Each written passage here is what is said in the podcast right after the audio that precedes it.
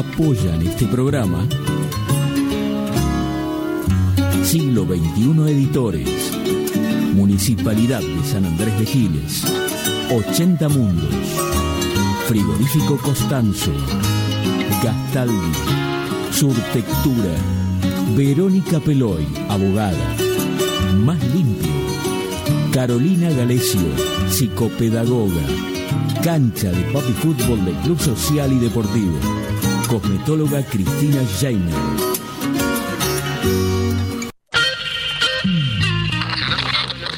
Nuestro país tiene todavía muchas cuestiones para resolver. ¿Por qué? Porque el sistema está dividido. Hoy podemos plantear que una cultura superior, basada en la solidaridad y la colaboración, y no en el dominio y la explotación, el ser humano es un animal que ha roto con la animalidad. Es un animal antianimal. Es nuestra confianza en nosotros lo que incrementa nuestra fe en los grandes valores de la humanidad y en la certeza de que esos valores tendrán que prevalecer, no podrán ser destruidos. Ayer estuvo el diablo aquí.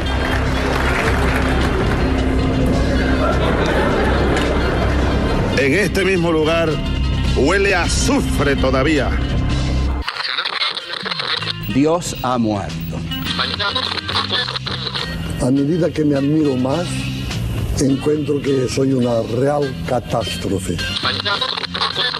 Yo diría que está muy gozoso que haya millonarios en un país como que haya mendigos. Además, los mendigos son la condición necesaria para los millonarios y viceversa, ¿no? En principio, lo importante que es para este tipo de temas que todos opinamos alegremente, tener opiniones un poco más fundamentadas. Ya nadie necesita un DJ. Ya con los programas que hay en la computadora y todo eso. Una de las cosas que dijiste me parece muy acertada, aventurero, porque yo creo que esta vida es una saga, es una gran aventura y hace falta mucho valor para vivirla profundamente, o si no me quedo quieto en una esquina, me caso con la primera que conozco, me hago solamente de un club de fútbol, voto siempre a la derecha o a la izquierda y se acabó. ¡La puta! ¡Que vale la pena estar vivo! Bienvenidos a Estado Beta. ¡Seamos libres! ¡Que lo demás no importa nada!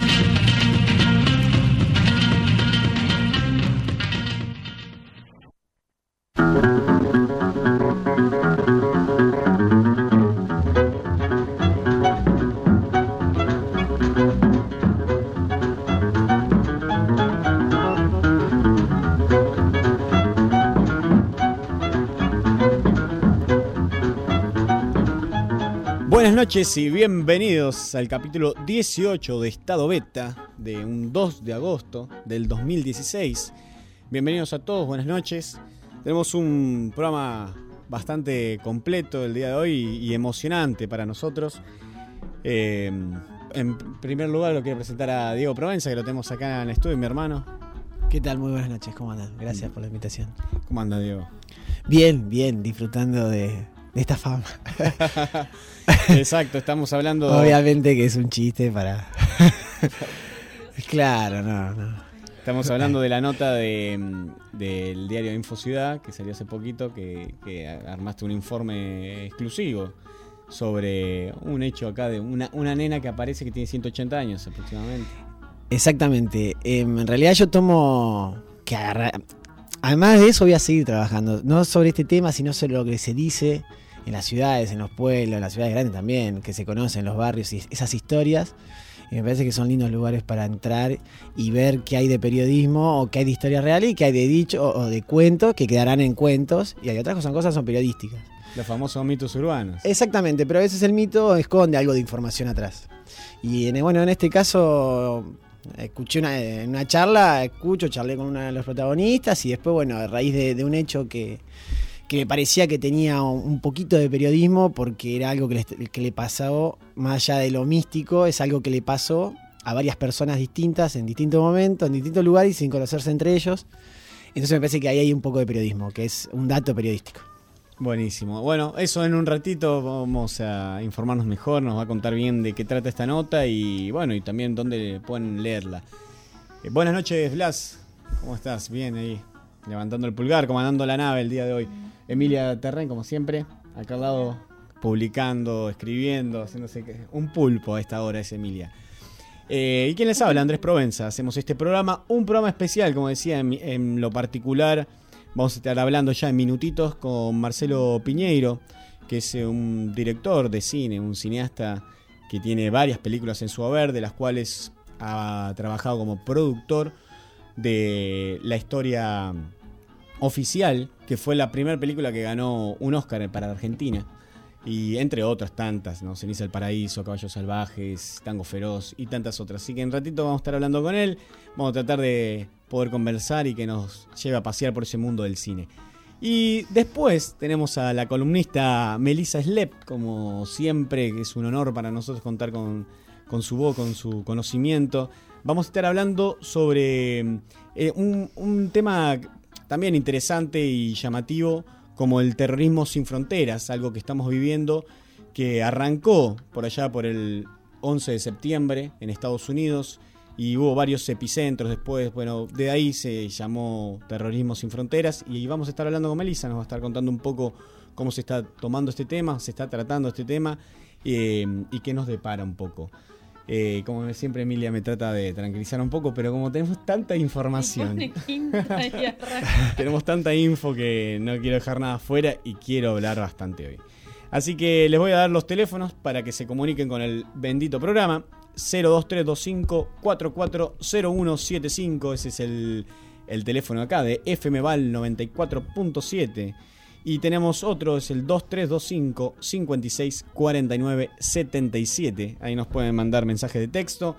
Como siempre les decimos, en estadobeta.com. Ahí pueden revivir este programa, volver a escuchar. Aquellos que por ahí se la pierden, lo van a ver en diferido. Eh, pueden volver a escuchar la nota, eh, escuchar la nota también y vamos a subir un poquito eh, de lo que Diego armó en el el diario que trabaja.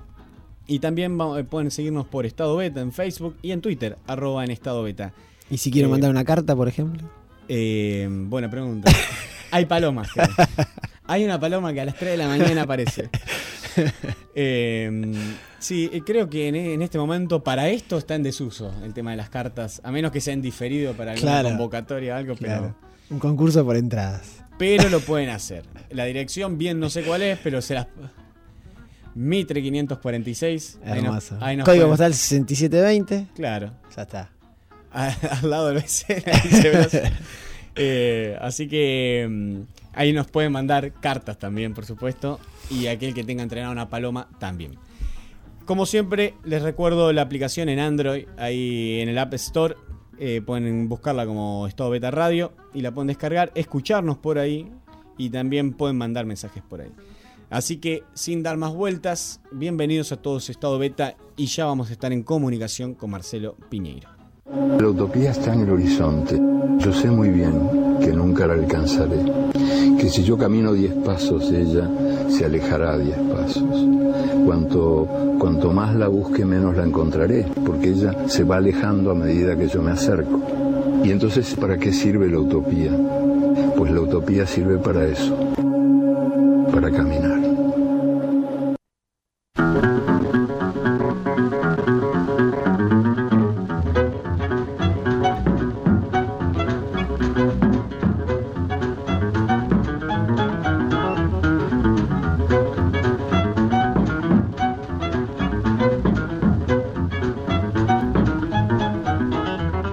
Egresado de la Facultad de Bellas Artes de la Universidad Nacional de La Plata, fue productor ejecutivo de la Historia Oficial de 1985, película que ganó el primer Oscar de la Argentina.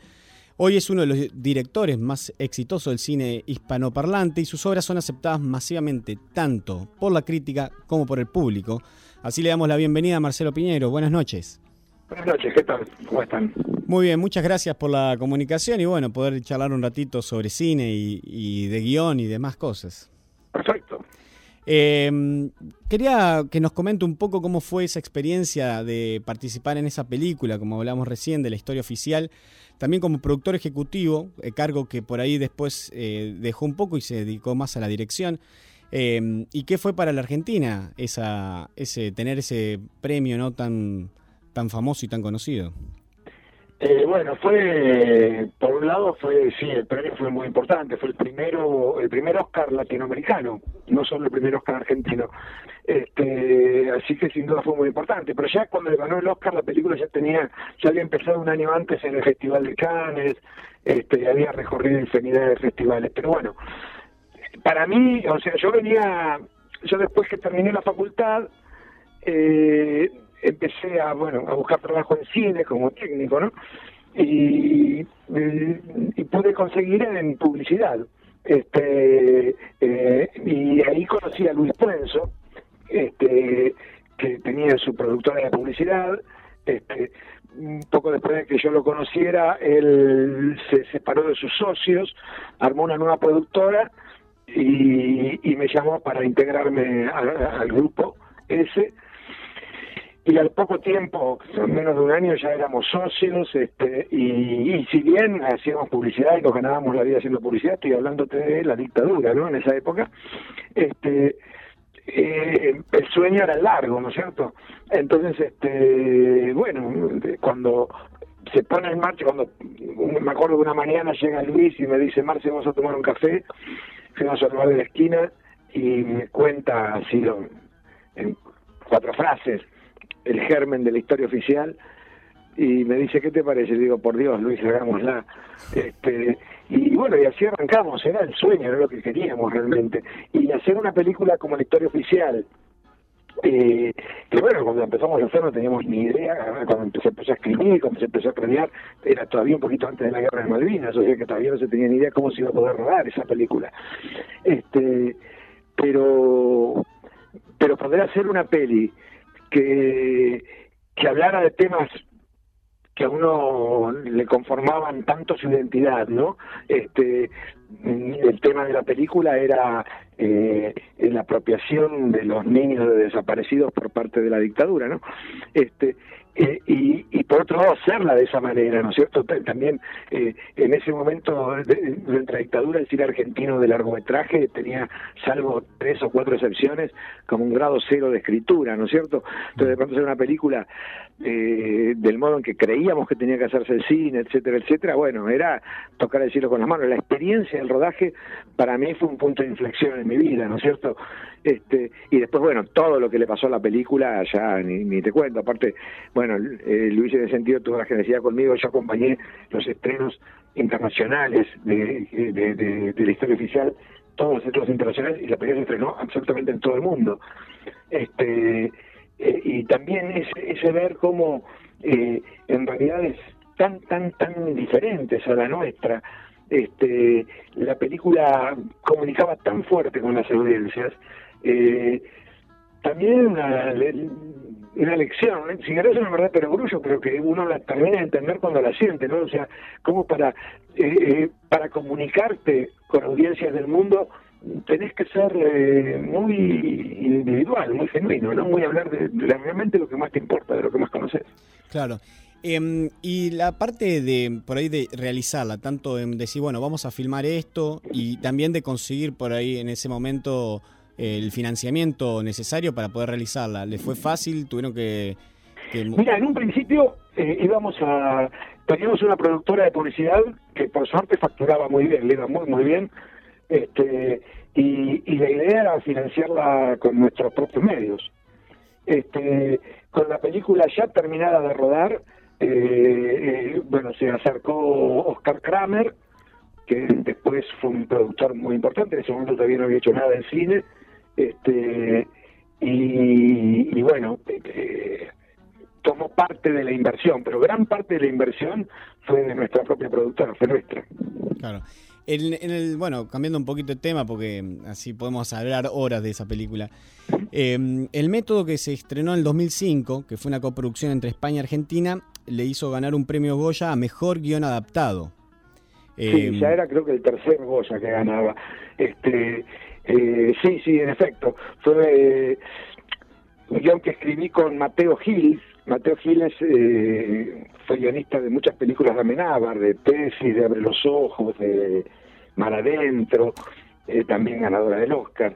Este, y a su vez eh, ha dirigido, ¿no? Este, eh, y yo, bueno, creo que sí, la verdad que me, gusta mucho el guion que, que hicimos de- del método. En realidad, no es exactamente una adaptación, o sea, partimos de un concepto que tenía una obra de teatro que se llamaba el método Bronholm, que era tomar como universo los procesos de selección de personal que hacen las multinacionales. Después, lo que hicimos nosotros es muy diferente a la obra. Tiene otros personajes, otras situaciones, y básicamente cuentan cosas distintas, ¿no? Pero, pero bueno, ya es una película que quiero, le tengo muchísimo afecto. Aparte, fue una película que fue tuvo muy, muy buena recepción y muy buen recorrido en Europa. Este, todavía se sigue pasando, particularmente después de toda la crisis del 2008, la película creo que se empezó a entender mejor allí, este, y todavía se sigue pasando, en, bueno, por tele, ¿no? Este, pero en, en todos los países europeos muchísimo, realmente muchísimo. Y una pregu- la pregunta que le quería hacer también sobre esto era, ¿cómo eligió el guion? Digo, ¿cómo dijo, bueno, voy a hacer esto, lo voy a adaptar? Eh, ya que muchas veces usted directamente crea el guion, bueno, con varias personas que lo ha hecho, eh, con Aida Bornik y Marcelo Figueras, como hablábamos recién. Eh, ¿Por qué eligió ese? ¿Qué lo, qué lo llevó a decir, esto lo tengo que filmar? Mira, en realidad el guion de la obra, el texto de la obra de teatro me llegó porque me lo ofrecían para dirigirla en teatro en Madrid. La obra ya se había estrenado en Barcelona, pero todavía no se había estrenado en Madrid. Y me ofrecían dirigirla. Este, yo cuando la leí me mató lo que te decía, la idea, el concepto de decir tomar como universo los procesos de selección de personal que hacen las multinacionales. Yo tenía ganas de hablar de eso, pero no encontraba por dónde. Este, y, o, sea, tenía ganas de hablar de, de- del neoliberalismo, de cómo, cómo afecta a las personas, ¿no es cierto? Este, un sistema económico, el que estábamos viviendo, el que estamos viviendo. Este, eh, y, y de pronto, leyendo el texto ese, dije, ah, viene por acá. Entonces, lo llamé a Mateo, le di a leerla, a Mateo Gil, le di a leer la obra, este, sin decirle ni una palabra, decirle, qué te parece. Y él sintió exactamente lo mismo que yo, ¿no? Que, que había que tomar el concepto, que la obra, en realidad la obra estaba buena, era una, una comedia efectiva, con un final sorprendido, pero que no era lo que queríamos hacer, queríamos hacer otra cosa, pero sí tomar ese concepto. Eh, y a partir de ahí fue ponernos a trabajar. Me acuerdo que lo primero que hicimos fue mirar mucho eh, ese Godard eh, de alrededor de la chinoise de esa época, este, una cosa de, un cine muy didáctico, ¿no es cierto? Muy, muy didáctico y a la vez muy lúdico. Este, y, y, y también me acuerdo de una película de Pollack que vimos mucho en ese momento, que era una que eh, eh, ¿Acaso no matan a los caballos? Que creo que aquí se llamó en su época Baile de Ilusiones. Este, eh, bueno, eran dos películas que estaban basadas en competencia, eh, en películas basadas en digamos, La Sin Más no, La Sin Más es una película muy didáctica. eh, eh, ¿Acaso matan a los caballos? Es una película que está basada en, eh, en unas competencias que se hacían en Estados Unidos en la época de, la depresión del 30. Eh, y bueno, de algún modo nos, fueron eh, disparando cosas adentro que, bueno, que fuimos construyendo ese guion. Un guion que nos llevó mucho tiempo a la escritura, ¿eh? nos llevó más de un año. En parte aquí lo escribimos acá en Buenos Aires, parte lo escribimos en Madrid. Este, investigamos muchísimo, porque claro, eh, yo sabía que estos procesos existían, pero no sabía muy bien cómo eran. Entonces, este, hay mucha literatura al respecto.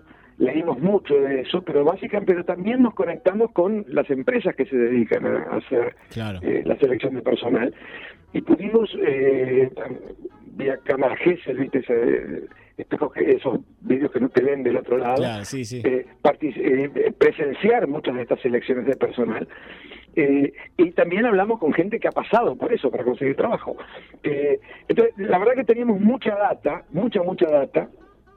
Este, y, y al principio, claro, buscábamos que las pruebas fueran muy complicadas, hay pruebas eh, realmente bestiales que se les hace hacer a, a- a la gente.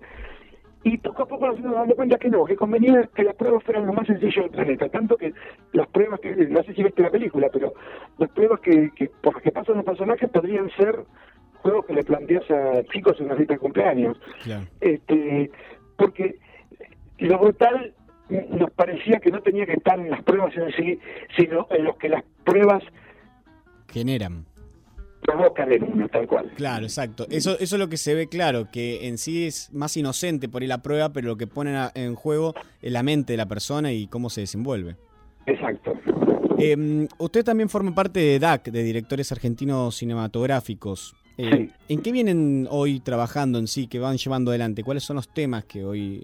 Bueno, no, yo no soy, eh, mm, eh, estoy, soy asociado, pero no participo eh, activamente en la entidad, quiero decirte, o sea, no, no tengo ningún cargo en la entidad.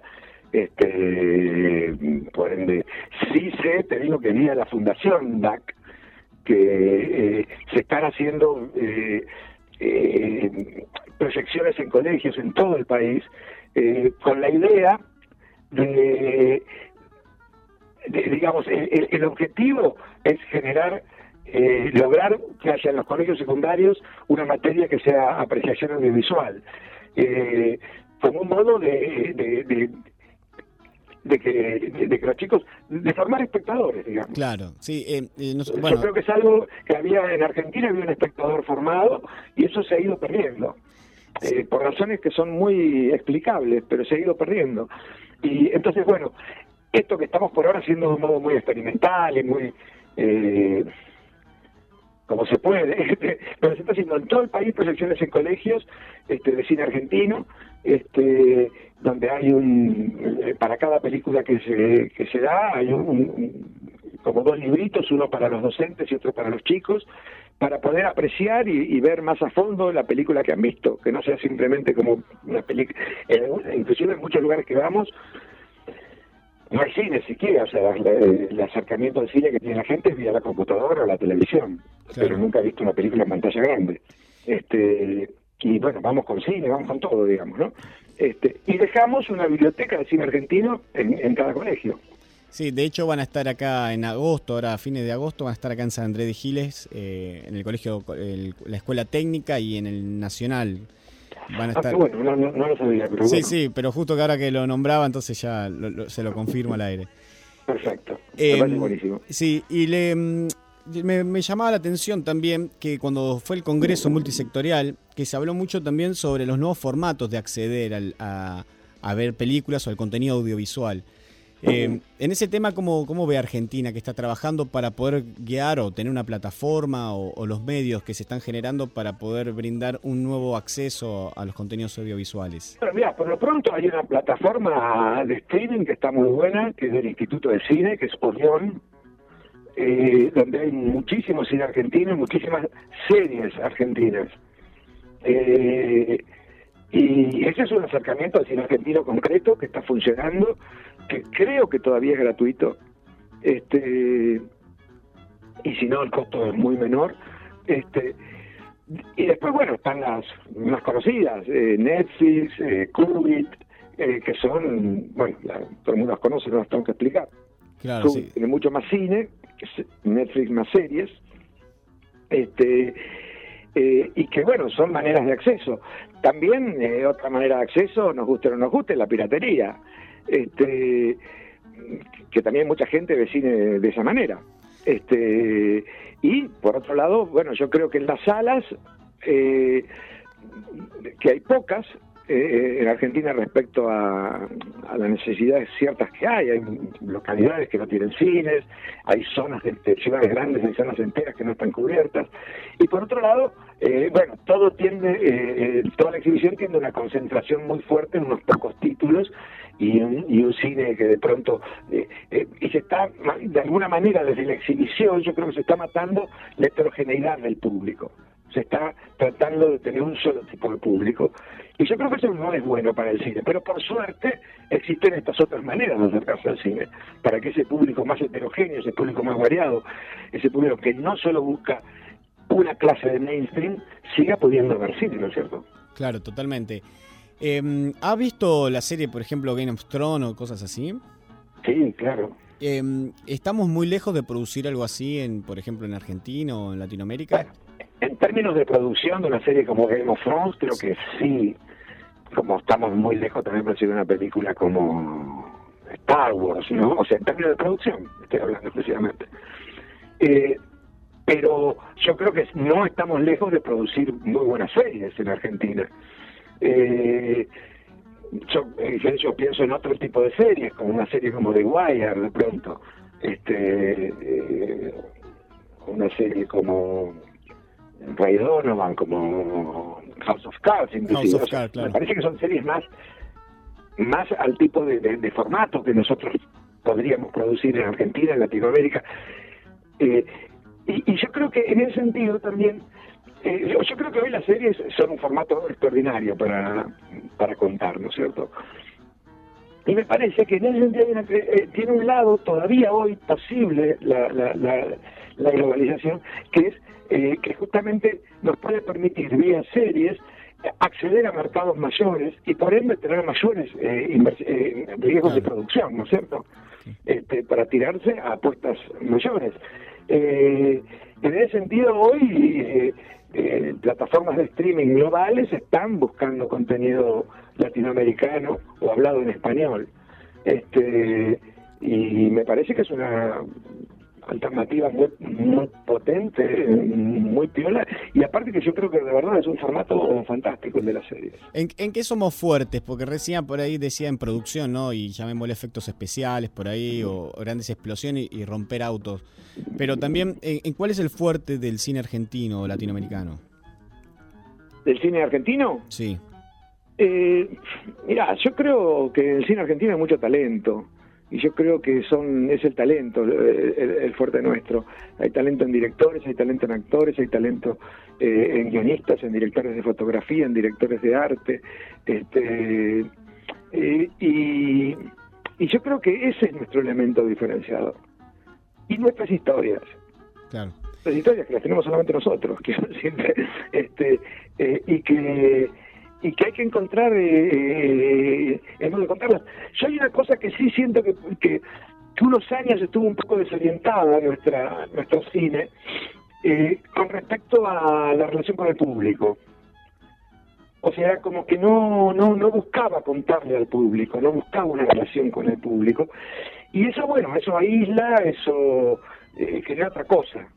Y, y yo creo que ahora, bueno, me parece que ahora se está volviendo a replantear eso, se está volviendo a buscar eso. Y eso me parece que es un que, es- que, que, que el talento que existe acá y puesto para eh, eh, buscar un vínculo con el público no quiere decir apuntar para abajo, ¿eh? En Claro. absoluto. No, no, para nada. En absoluto. O sea, yo creo que, eh, que el punto es buscar un vínculo con el público apuntando para arriba, absolutamente para arriba. Este y como cuando nos ponemos a hablar de cine internacional o de series que nos gustan, en general hablamos de, de- de- de películas y de series que buscan un vínculo con el público y que apuntan muy para arriba en el género en que se, sien- en que se ubiquen. ¿no es Totalmente. cierto? Claro, sí, sí. La construcción de los personajes que son inolvidables por momentos. Por momentos, sí, sí, tal cual, Claro. tal cual. Eh, es más fácil también hoy, ¿no? Filmar y por ahí por los recursos técnicos y más personas pueden por ahí generar contenidos audiovisuales. Eh, ¿Es tan así esto o es una sensación? No, yo creo que es absolutamente así. Si yo lo comparo con la época que yo estudiaba cine, terminé de estudiar cine, al hoy, pues, sin duda es infinitamente más posible, hoy mucho más, más cercano, más fácil, este que, que en aquella época, en aquella época había una sola manera de hacer películas, este, que era con una cámara 35 16 milímetros, con un equipo que debe ser un poco más grande o más reducido, pero de cualquier ha- había un solo modo de hacerla. Hoy puede hacer una película con un celular, la verdad. Hoy lo importante es la mirada del realizador y qué tenga para contar. Eh, las contras que hay hoy respecto a aquel momento, o sea, si bien yo creo que el hacer una película es más fácil, es mucho más difícil darle visibilidad, darle una identidad para el público, para que se sepa que existe, quiero decir, ¿no es cierto? Justamente ¿por qué? Porque hay muchísima más producción, porque es más fácil la producción. Claro. Este, eh, antes, como se hacía, me acuerdo el año que yo estudié Tango Feroz, que fue mi primera película, hubo 13 películas argentinas nada más. Entonces, lograr eh, visibilidad, lograr existencia, que el público sepa que eso se va a estrenar siendo 13 películas, es mucho más fácil que siendo 180. Y como son ahora, ¿no es cierto? Las películas argentinas que se estrenan cada año. Eh, pero bueno, yo creo que también hoy, antes el los modos de comunicar eran también muy restringidos, eran vía los grandes medios, no había otro modo de comunicar. Este, y hoy tenés mil maneras que te podés... Los grandes medios implican grandes inversiones publicitarias. Claro. Este, eh, y, y, y hoy te- te- creo que tenés mil maneras que hay que usar el ingenio, hay que ver el modo de llegar, pero eh, yo siento que si, si uno pudiera elegir en qué momento este, arrancar con la carrera de uno, bueno, yo obviamente estoy muy feliz de cuando la arranqué y de cómo fue mi vida, ¿no? Pero, pero creo que ahora estaría buenísimo estar eh, terminando una carrera de cine, tener 21, 22 años, este y Y sin horizonte, ¿no? De- lleno va, de posibilidades técnicas, de efectos y Sí, un, país más re- un mundo más reducido. Lo técnico es una herramienta. Yo creo que lo que importa de verdad es lo que tenés adentro. Las historias. ¿no? Lo que tenés adentro para contar, lo que tenés ganas de sacar para afuera. Yo creo que eso es lo que de verdad importa. Lo técnico es una herramienta. Con un celular o con toda la parafernalia de Hollywood, este, lo que importa es lo que tiene el tipo que está comandando el equipo para contar.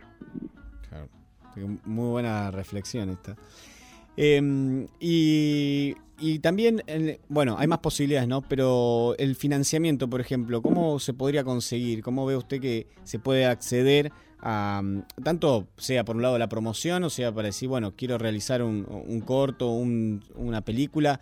¿Cuáles son los medios que ve? Porque, bueno, tenemos el crowdfunding, Kickstarter o tantas otras, pero usted cuál ve que por ahí hacer la forma en que se puede acceder a eso y poder realizar una producción. Mira, yo la verdad, eh, te soy totalmente sincero, yo de, pronto hoy, cómo se hace una película de alguien que va a ser su primer película, de pronto yo no lo tengo muy claro, es una realidad muy lejana a mi vida. Este, y yo ya, eh, la vida me ha llevado a un punto y mi carrera me ha llevado a un punto en que mi vida de financiación vienen de otra manera, ¿no es cierto?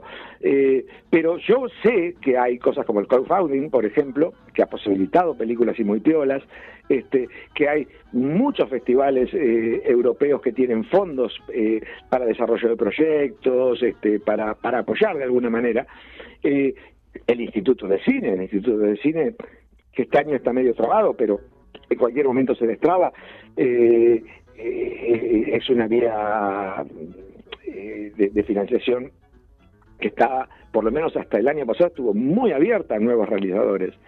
Este, o sea, yo creo que, que hoy las vías de financiación existen.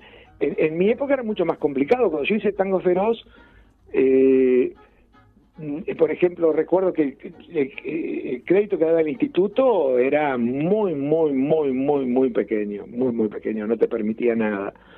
Y había que salir a buscar financiación privada, porque tampoco era la vía de la coproducción que nosotros la, la logramos hacer, pero era una vía muy inexplorada. Este, el cine argentino no se veía fuera de Argentina. Este, y, y financiación privada para una primera película era muy complicado, muy, muy complicado.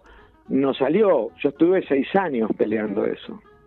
Y venía como productor ejecutivo de haber, de haber ganado un Oscar. Claro. ¿no? Pero de cualquier manera fue muy complicado. Este, yo creo que hoy es más posible, o sea, eh, creo que también hoy hay una cosa que tiene que te metes en internet, te pones a buscar y te encontrás con formas de financiación, con fondos que están por allí dando vueltas. Y por otro lado, también creo que hoy es mucho más, puede, puede ser mucho más barato hacer una película, también puede ser mucho más caro, pero te podés plantear eh, realmente realización de muy buena calidad, de muy buena terminación, con, con mucha menos financiación, Claro, con pocos recursos. Con menos recursos, tal cual. Eh, ¿Cuáles cree que son los grandes actores que tiene Argentina? ¿Quiénes? Obviamente por ahí lo pongo en un compromiso, pero por ahí por arriba, digo, que personas No, que... mira, yo creo que infinidad. Eh, pero aparte, no voy a poner a decirme los nombres que todo el mundo sabe, qué sé yo, Darín, Baraglia, Rod, este, porque serían novedades. Pero, loco, anda al teatro, anda al teatro, anda al teatro, al teatro independiente, esos teatros, y vas a encontrarte una tonelada de actores fantásticos, pero fantásticos. Y con la gran Este, variedad y... y- Hay, yo creo que realmente hay una cantera actoral de la puta madre, perdón, excelente en este país. Excelente, excelente. Este y, y vos fijate eh, que viene gente de todo el mundo, la, la llevas a teatros y, y se mueren. Dicen, esto no existe en ninguna parte. Este Eh, entonces, eh, y eso también está muy bueno, ¿viste? Pues yo creo que a veces, eh, por ahí los tipos que hacemos cine, no estamos lo suficientemente cerca de, de, otras actividades eh, eh, artísticas como es el teatro, ¿no es cierto? Este, y de pronto cuando encontrás, viste, actores que, se, que están muertos de ganas también de hacer cosas. Este, y, y, un tipo que quiere ser superviviente, está muerto, viste, juntarse, juntar esas energías, cranear juntos. Este, de ahí van a tener cosas mucho mejores que uno solo en su escritorio, ¿no? Claro, sí. Eh, eh, ¿qué, ¿Cómo le, lo ve también un poco mm, ¿Cuál es? Le iba a hacer la pregunta porque dijo, recién dijo la puta, entonces quería saber de dónde fue que salió la frase la puta que vale la pena estar vivo. ¿Cómo fue que se les ocurrió esa frase que quedó acuñada dentro del cine también argentino? Sí, mira, la verdad es que no estaba en el guion esa frase. Eh, estábamos, eh, me acuerdo, era una, una secuencia que había que filmar en, esa, en lo que es la hora mágica, que es muy cortita, son 20 minutos, y necesitábamos una infinidad de planos por lo que habíamos estado ensayándola mucho para fijar las diferentes posiciones de cámara y poder hacer muy rápido todos los planos que necesitábamos hacer en ese lapso muy corto de 20, 30 minutos.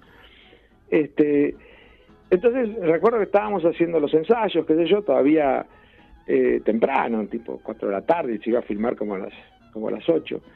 Este, y, y pronto en un momento yo me acerco y le digo Héctor, Héctor, cuando termina eh, el baile, cuando cortamos la música, grita algo, pero dice, ¿qué grito? ¿Qué cosa, Héctor? No va a quedar, es simplemente para darle un cierre, para organizar bien la puesta esta. Ok, ok. Bueno, digo acción, tra, ta, ta, ta, el vals, y de pronto Héctor grita, la puta, que vale la pena estar vivo. Este, nos miramos, es genial. Entonces, y le dije a Héctor, Héctor, te seguí diciendo esto, está buenísimo. ¿Te parece? Me decía, sí, está buenísimo, seguí diciendo esto. Y bueno, eh, Hay que tener... igual yo no estaba seguro de usarlo, pero bueno, en el montaje este, me di cuenta que eso estaba muy bueno. Después, si te debo ser sincero, también la película por guion arrancaba y terminaba de otra manera que como, como quedó, que lo filmé, a eso que arrancaba, eh, que estaba escrito en el guion, pero me acuerdo cuando vi el armado, este, la película me gustaba mucho, pero no me gustaba cómo arrancaba y no me gustaba cómo terminaba. Y comienzo y final no son poca cosa en una película. Este, por otro lado, no tenía ninguna posibilidad de filmar de nuevo. Claro, era este, cuestión de edición. Entonces tenía que manejarme con el material que tenía. Yo había tirado una toma, me acuerdo, un día que estábamos esperando una cosa que tenía, eh, que era un, un, plano de Héctor eh, viniendo por Florida hacia entre la gente real, entre eh, que había filmado con un tele muy largo. Y con eso entonces hicimos ese plano inicial, este, muy ralentado, en blanco y negro, sobre el que se escucha un texto de, de, de Héctor. Y eso sí me gustó, me gustó mucho cómo quedó, bueno, y quedó en la película. Y le, bueno, la escena del baile estaba en su momento en la película, que es un poco más de la mitad, este, con, terminaba con la puta que estaba en la, en la pena viva, tal como estaba en la película.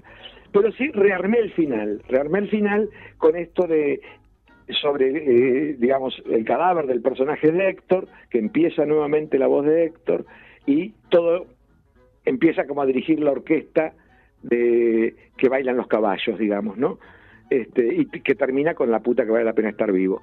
Entonces, por eso es que, bueno, por este montaje que de algún modo improvisé con el material que tenía, se repite la frase. Y bueno, y quedó. ¿Con, ¿Con, qué le resulta más fácil por ahí trabajar? Digo, a la hora de pedirle música, digo, a, la persona que se encarga de hacer la música, o a los guionistas, eh, ¿con cuál usted siente que se puede transmitir mejor o es indiferente cuando trabaja? Eh, bueno, son comunicaciones distintas, ¿no es cierto? Con el músico siempre la comunicación es más abstracta eh, y necesitas un poquito ponerle ejemplos, etcétera. Que yo trato de no ponerle muchos ejemplos ex extremadamente concretos porque no, no me gusta la imitación y no me gustaría a mí que me pidan que imite a nadie, ¿me entendés? pero entonces de pronto eh, es un poco más complicada la pero yo como le doy mucha importancia a la música en la película y me meto mucho en el tema de la música bueno tengo un buen eh, eh, he trabajado con músicos con los que he logrado realmente muy buen vínculo y muy buena comunicación y con el guionista, bueno, estás trabajando meses, todo el tiempo, todo el día con un guionista que no te entendés, no tenés manera de trabajar. Claro.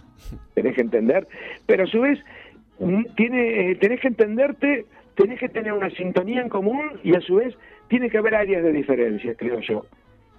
Tiene, porque tiene que haber eh, también puntos de vista diferentes, pues si los dos fuéramos este, como clonados, sería medio, me parece mucho menos productivo, ¿no? Claro, nosotros el año pasado entrevistamos a Osvaldo Montes.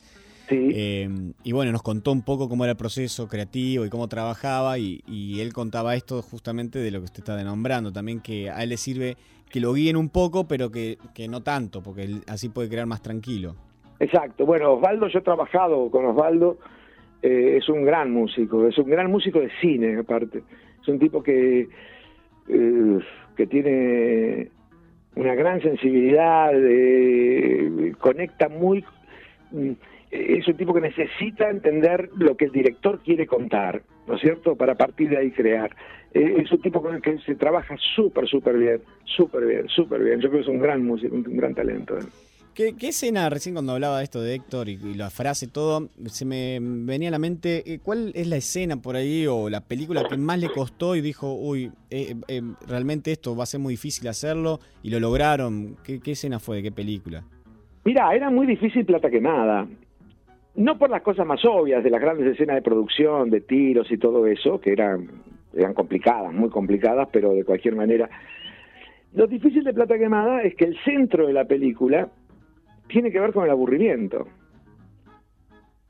El aburrimiento del encierro.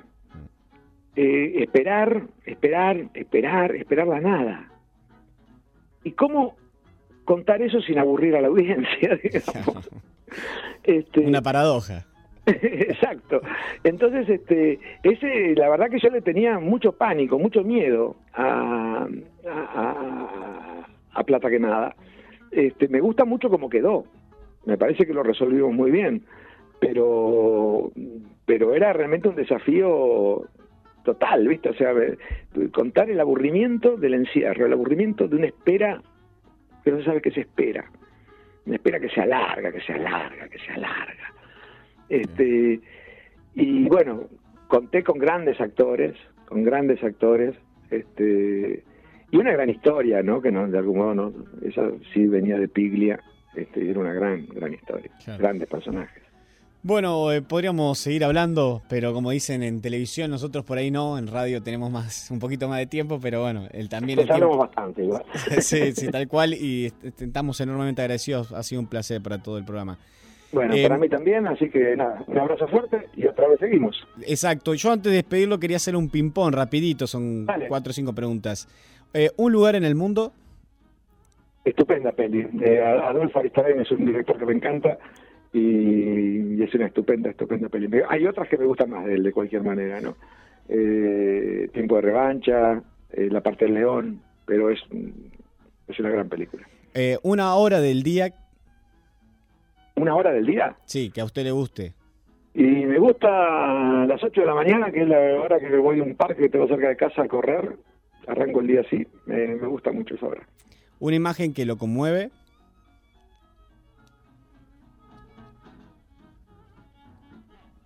No te sabría decir así al, al tiro. Eh, ¿Un deseo? Eh, que se haga el proyecto en el que estoy trabajando. ¿Una canción? Aunque sería algo de los Beatles. Julia, supongo, como aquí hay en todas partes. ¿Un libro?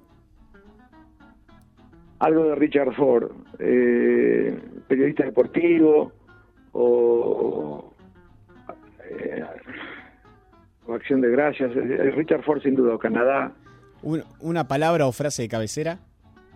no tengo. ¿Un bochorno personal? ¿Tenés mucho tiempo? tengo Eh, muchísimo, no puedo parar. Bueno, y si no, eh, un orgullo personal.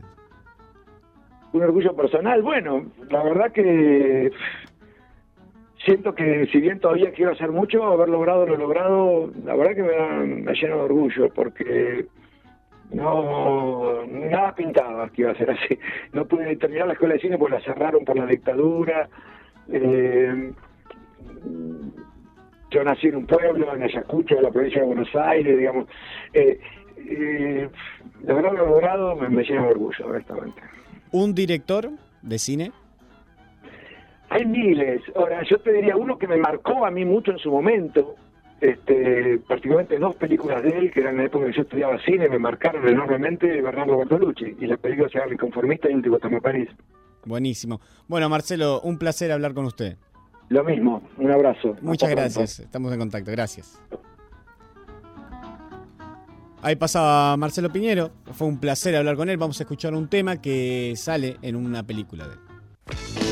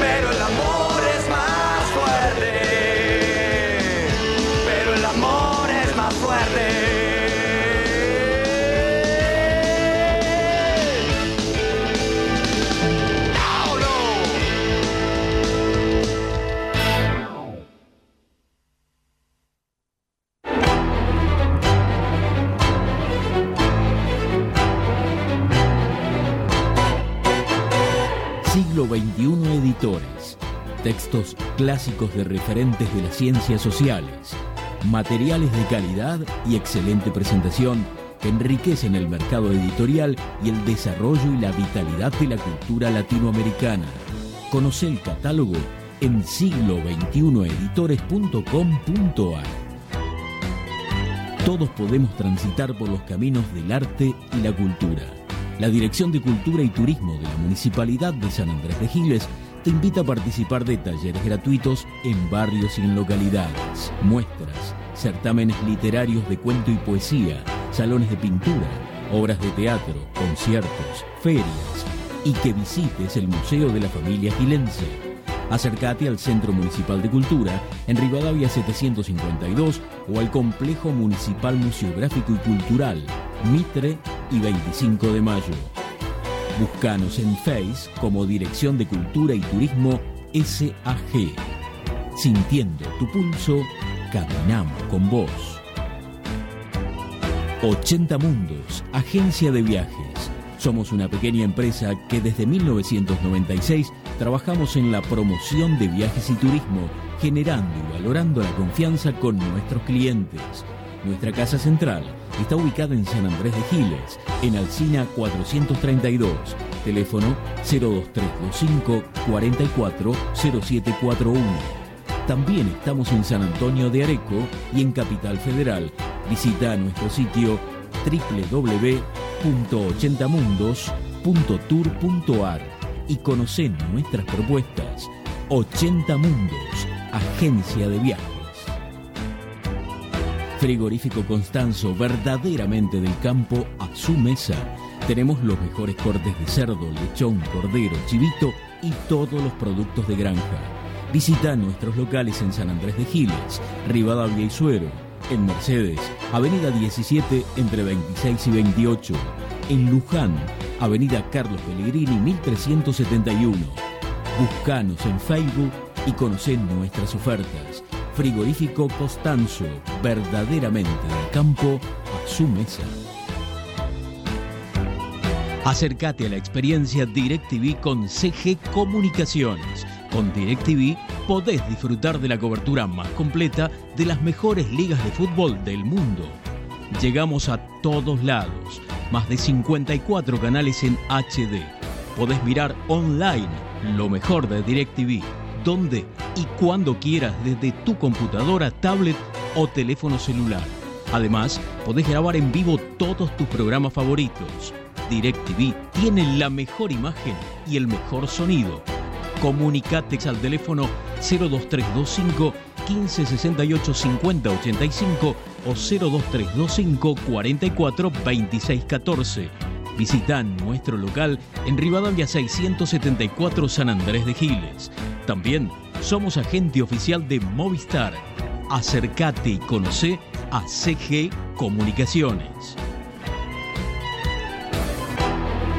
Gastaldi, todo para el campo y la construcción. Somos una empresa familiar con 45 años de experiencia aportando calidad, diseño y servicio. Visita nuestro sitio en www.egastaldi.com.ar. Contactanos a los teléfonos 02325 44 36 75. Experiencia, asesoramiento integral, personal capacitado, envíos a domicilio, el mejor precio y calidad del mercado. Gastaldi, Campo y Construcción. Subtectura Estudio de Arquitectura. Te acompañamos en la búsqueda de las diferentes maneras de vivir tu lugar en continuo diseño de tus propias formas. Conocenos en surtectura.com.ar. Teléfono 02325 40 54 10 o visitanos en Chacabuco 554 San Andrés de Giles, provincia de Buenos Aires, Argentina. Surtectura Estudio. La arquitectura como un sendero compartido para la construcción de lugares. Verónica Peloy, abogada, civil, familia, sucesiones, daños, comercial, sociedades. Días y horarios de atención, lunes, miércoles y viernes, de 17.30 a 20 en Sarmiento 221. Teléfono 02325 1565 0240. Verónica Peloy, abogada. Más limpio. Te presentamos una nueva manera de cuidar la higiene de tu hogar protegiendo al medio ambiente. Más limpio. Es una línea de productos para la limpieza del hogar biodegradables, formulados en base a sustancias de origen vegetal, con colorantes y aceites esenciales naturales y utilizando envases fabricados con plástico reciclado.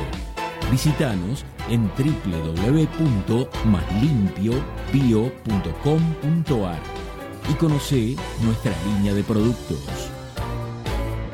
Carolina Galecio, psicopedagoga, para potenciar los procesos de aprendizaje y prevenir, diagnosticar y tratar dificultades en niños y adolescentes, para orientar y posibilitar la mejor elección de cada sujeto en su realización vocacional. Comunícate al teléfono 02325 1556 6434.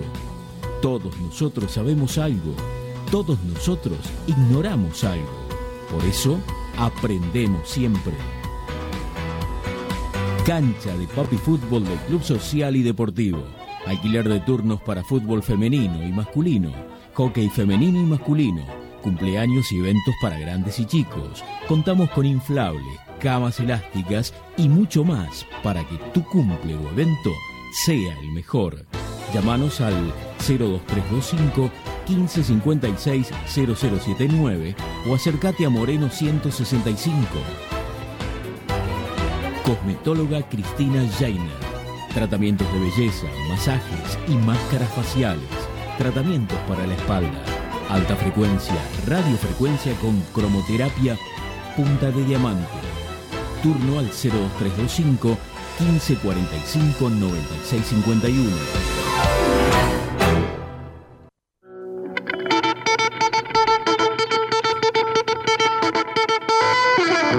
No tiene ningún sentido cortarse una pierna para venderla y después comprarse zapatos. Por eso, a ustedes, mis queridos caníbales, les digo a tratarse con amor, atenta a la neurona, a seguir laburando, a gozar de las cosas lindas, incluida la democracia. Mientras tanto, verbú con patritas y...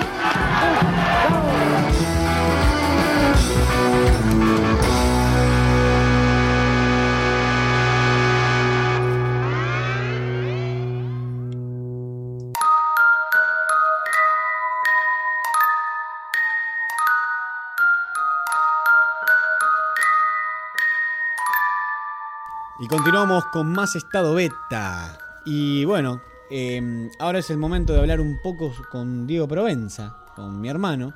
Vamos a charlar un poco sobre esta nota que, que armó para el último número de InfoCiudad, infociudadsac.com.ar, de paso, así ahí pueden verlo. Exactamente, la web.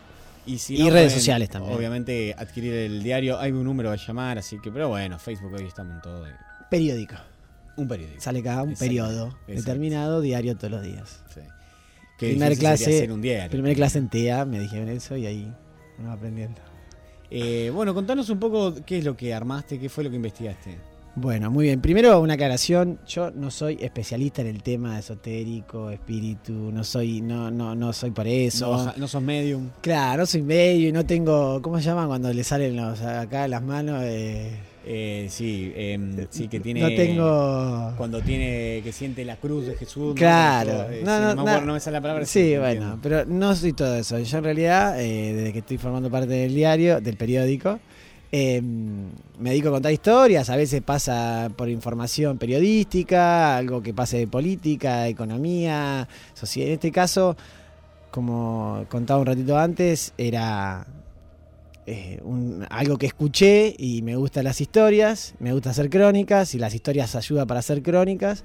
Así que por eso me decidí a contar esto atrás de un hecho periodístico. Siempre vuelvo. Por eso este tema, por eso lo tomo, porque historias que todos hemos visto, que a todos les pasó, a alguien se le cayó, jugó el juego de la copa, se le movió, vio a un tío, una tía, un abuelo. Hay millones. El hecho es que se puedan contar en un periódico y uno pueda tener una puntita que la haga un poco más periodístico para por lo menos acercarse a querer contar algo que el- traiga un poco de luz. Un poco me parece que el periodismo es eso. Y le pusieron a la nota una niña de 180 años. Una nena de 180 años. Me pareció que englobaba como todo el contenido ahí y obviamente eh, siempre estamos haciendo un, un título ganchero y me pareció que estaba, que estaba Claro. bueno. Como tiene que ser, hay que mostrar para vender. Exactamente. Eh, bueno, contanos un poco entonces qué es lo que investigaste. Bueno, a raíz de, de- de esto que me contaron, eh, yo escucho una charla, le pregunto, eh, pregunta a una de estas personas que estaba en la charla, eh, a raíz de un comentario que hizo para ir a una persona invita a otra, lo cuento en la nota un poco, eh, para ir a ver El Conjuro 2, a- que se estrenó acá en Giles, y una le dice, no, mirá, yo no, ¿para qué voy a ir si yo eso lo, lo tengo en casa? A lo que yo ¿Y qué es lo uno que anda que con hacer? el oído despierto, escuchando historias, escucha eso. Charlamos un, rato, charlamos un rato ahí, le pregunté, me dice, sí, no, en realidad es una historia muy conocida, la nena Usetti. A raíz de eso, y averiguando, mucha gente lo conoce, es un, es un tema muy conocido acá en Giles, es una historia muy conocida, que es la nena Usetti, se la conoce como la nena Usetti. Em, nada, que la veían en su casa y, y bueno, estuvimos charlando con la, con la familia, charlé con esta señora, charlé con la hija también, estuvimos charlando, me contaron un par de cosas. Obviamente lo que todos me pidieron, eh, dos de las tres historias fue no publicar los nombres, me parece, claro, me parece muy bien. Y, y nada, dirección, nada, que bueno, como ven en la nota, me, me han llamado, han llamado al periódico, han mandado mensajes, han mandado mensajes por Facebook, me llaman a mí, el otro día estuve acá en la radio a la mañana, también llamaban a la radio preguntando dónde es, dónde es, porque todos quieren saber dónde es. Para no pasar por ahí. Claro, así que no, no, se, no se sabe dónde es bien, solamente alguien se pone a averiguar por eh, la única persona que, da- que, que- que no le importaba dar su nombre, que es Marcelo Arroque, el director del Colegio Industrial, que vivió un tiempo en la casa, que si se averigua dónde él vivió, se va a saber cuál es la casa. Eh, bueno, él decidió dar el nombre, no le importaba porque no, le, no la pasó mal, como un poco cuento también ahí en, en la nota. Eh, así que... no Claro, yo leí la nota y algo que veía es que no necesariamente estas cosas sean negativas. Digo, el conjuro, vos lo comparás con una película de terror. Que, va- que uno espera en las películas de terror, mayormente, es sangre, muerte, que algo te- Asustarse. sí, algo te va a pasar seguro. Claro. Sí, uno se puede asustar, pero otra cosa es que, te- que termine con tu vida el susto. Exactamente. Eh, algo que vos hablabas un poco acá es que en realidad todo esto no está necesariamente de, de eso, no es una película de terror ni nada que ver. Nada son que ver. experiencias paranormales, llamémosle. Sí, místicas aparte, en algún lado. claro, y, y también un poco en lo que cree cada persona. Por eso, en este caso, yo decidí contarla porque había un hecho periodístico que a mí me llegó a contarla que era que varias personas vieron a la misma nena en diferentes momentos, en diferentes casas y sin ellos conocerse entre sí. Entonces hay un hecho periodístico, porque no es algo que le pasó a una persona, le influyó a una persona, sino que es un hecho que influyó en muchas personas, se convierte en un hecho periodístico. Bueno, me interesó contarlo, así que ahí atrás de esas eh, historias fui, charlé, charlé con tres familias. Eh, dos, son las que viven a la nena, una que está a la vuelta, siempre sobre la misma manzana. Eh, tuvo otros eventos, porque aparte ahora eh, toda la gente me ve por la calle y me para y me cuenta sus historias, me cuenta a mí me pasa esta, así que me convertí como el gurú, que aclaro, no lo soy, sino que me dedico a contar. Y. eh, no, bueno, y a la vuelta otra historia, no con la nena, pero sí con hechos y eventos y cosas que se dieron eh, en la casa, muy interesantes, aparte como me lo contaron, que ahí esa la titulé El mejor amigo del hombre como intermediario, porque fue, el, fue su perro, su perrito, el que como que vivió toda la limpieza que le hizo el sacerdote dentro de la casa a esta familia, fue el perro el que se retorció, clavó la cabeza en el piso y se daba vuelta y se retorcía como mejores películas de terror. Pero bueno, eh, yo lo que siento con esta nota es que a todo el mundo le pasó algo, o creen que les pasó algo, o soñaron con algo.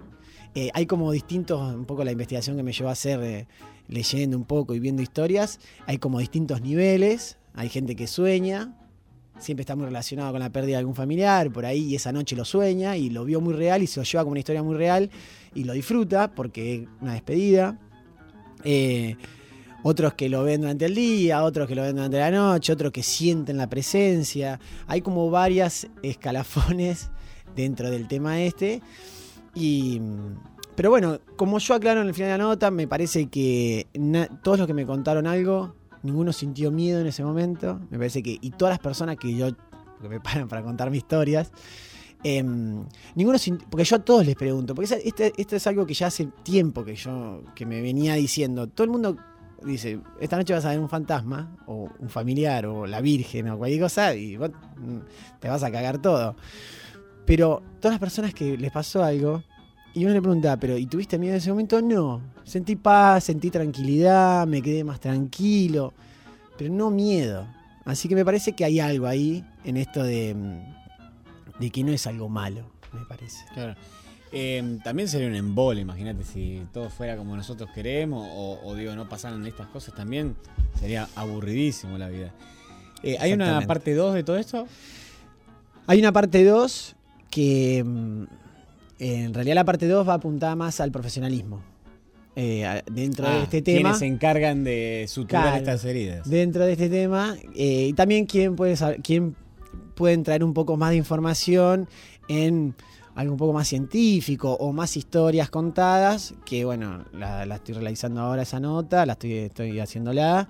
Eh, va a ir por ese lado en el próximo número, un poco esto, escuchar a las personas que se dedican o a los sacerdotes o a la gente que se encarga de hacer el intermediario, un poco para contar y un poco para ver eso. En la charla me parece que sale si es algo digno que lo hacen de trabajo, de realidad.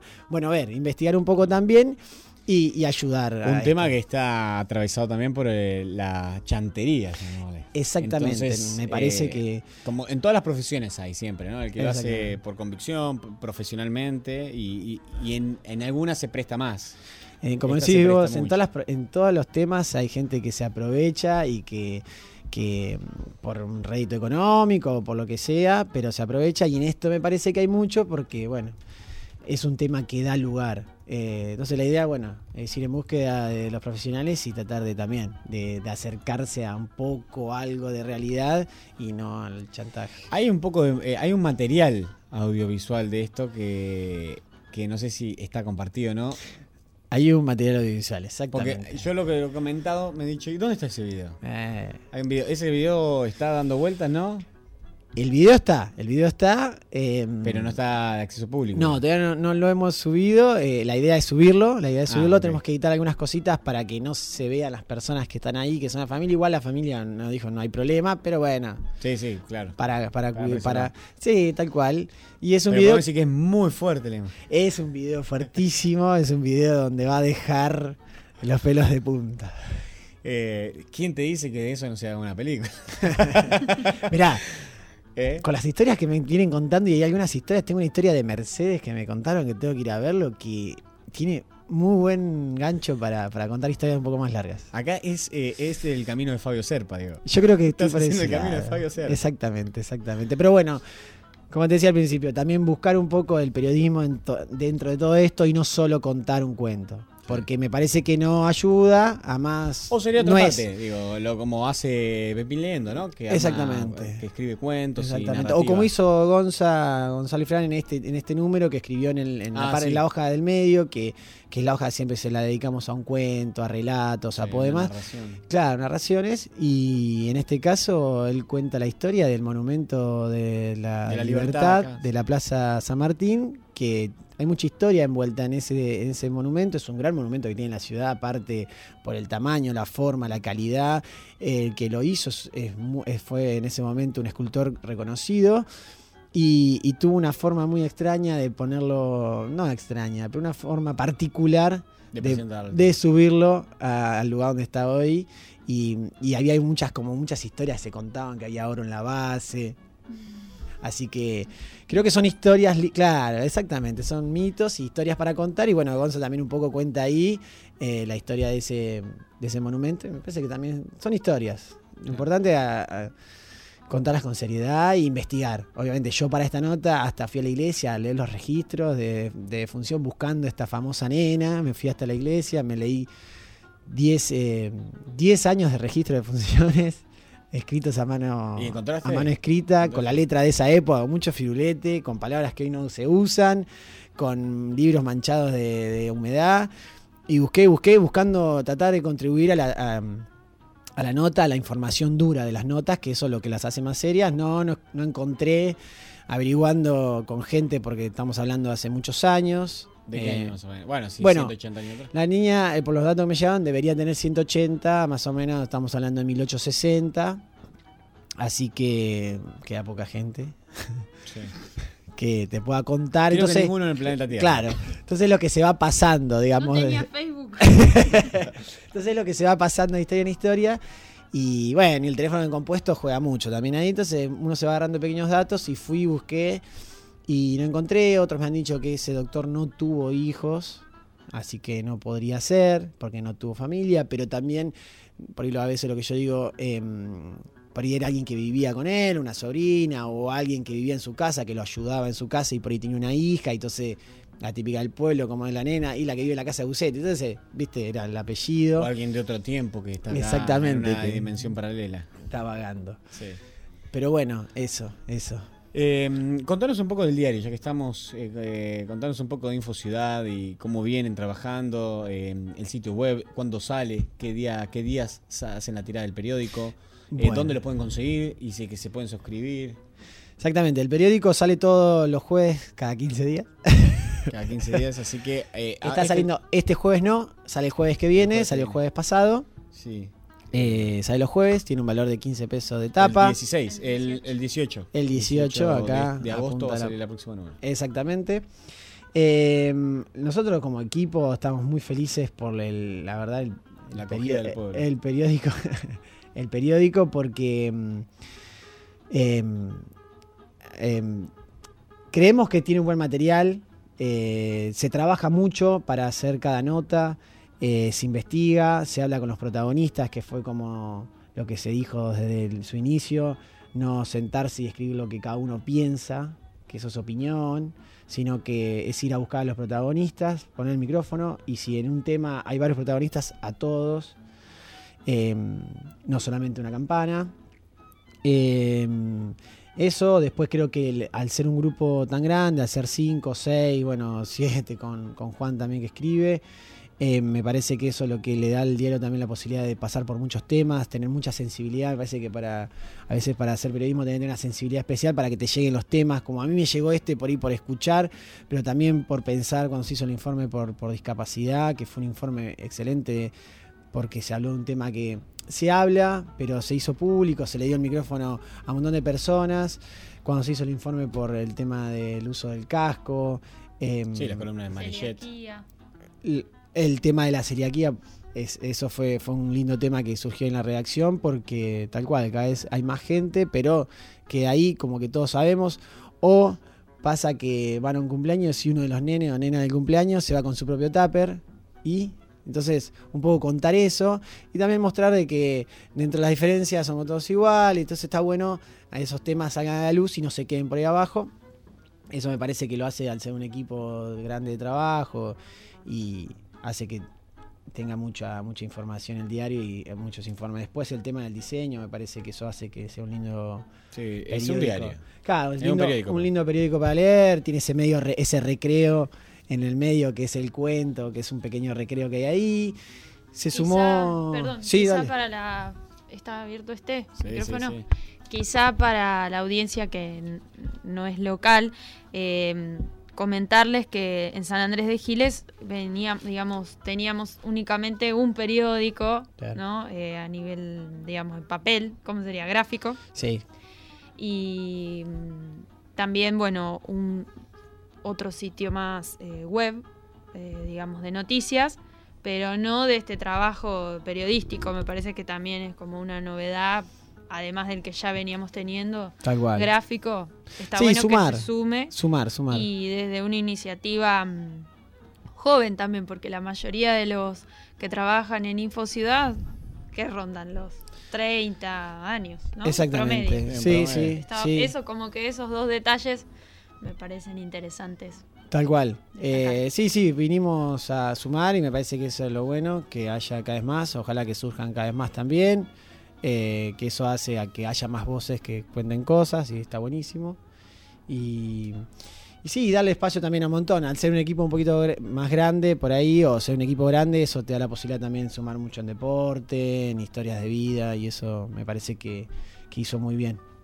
Eh, ¿Cuál es el teléfono? Pasar los teléfonos o lugares que pueden contactarse para poder eh, eh, suscribirse, porque lo que se puede hacer también es suscribirse al diario para que te lo envíen a, a domicilio. Exactamente. Eh, Eh, voy a apelar a mi memoria, soy muy bueno con la memoria y lo estoy leyendo acá en el diario.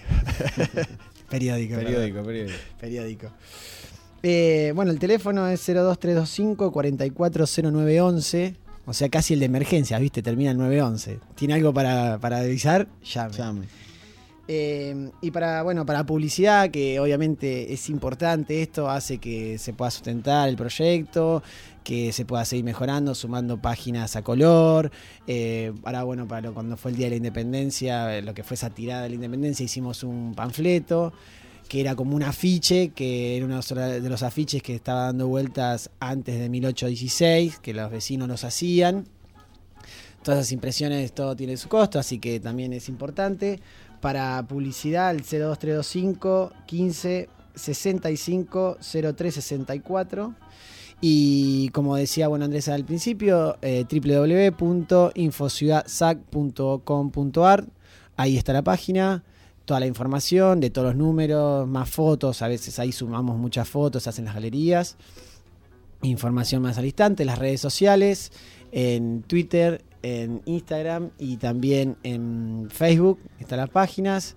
Infociudad SAC, también. Infociudadsac.com.ar. Exactamente. Y bueno, en las redes sociales hay como más fluidez en cuanto a la información del día, las cosas que están sucediendo, que después se, muchas se vuelcan en el periódico y otras quedan para lo que es la web. Exacto. Y también para poder opinar, dejar comentarios. Perfecto, exactamente, que se vaya sumando.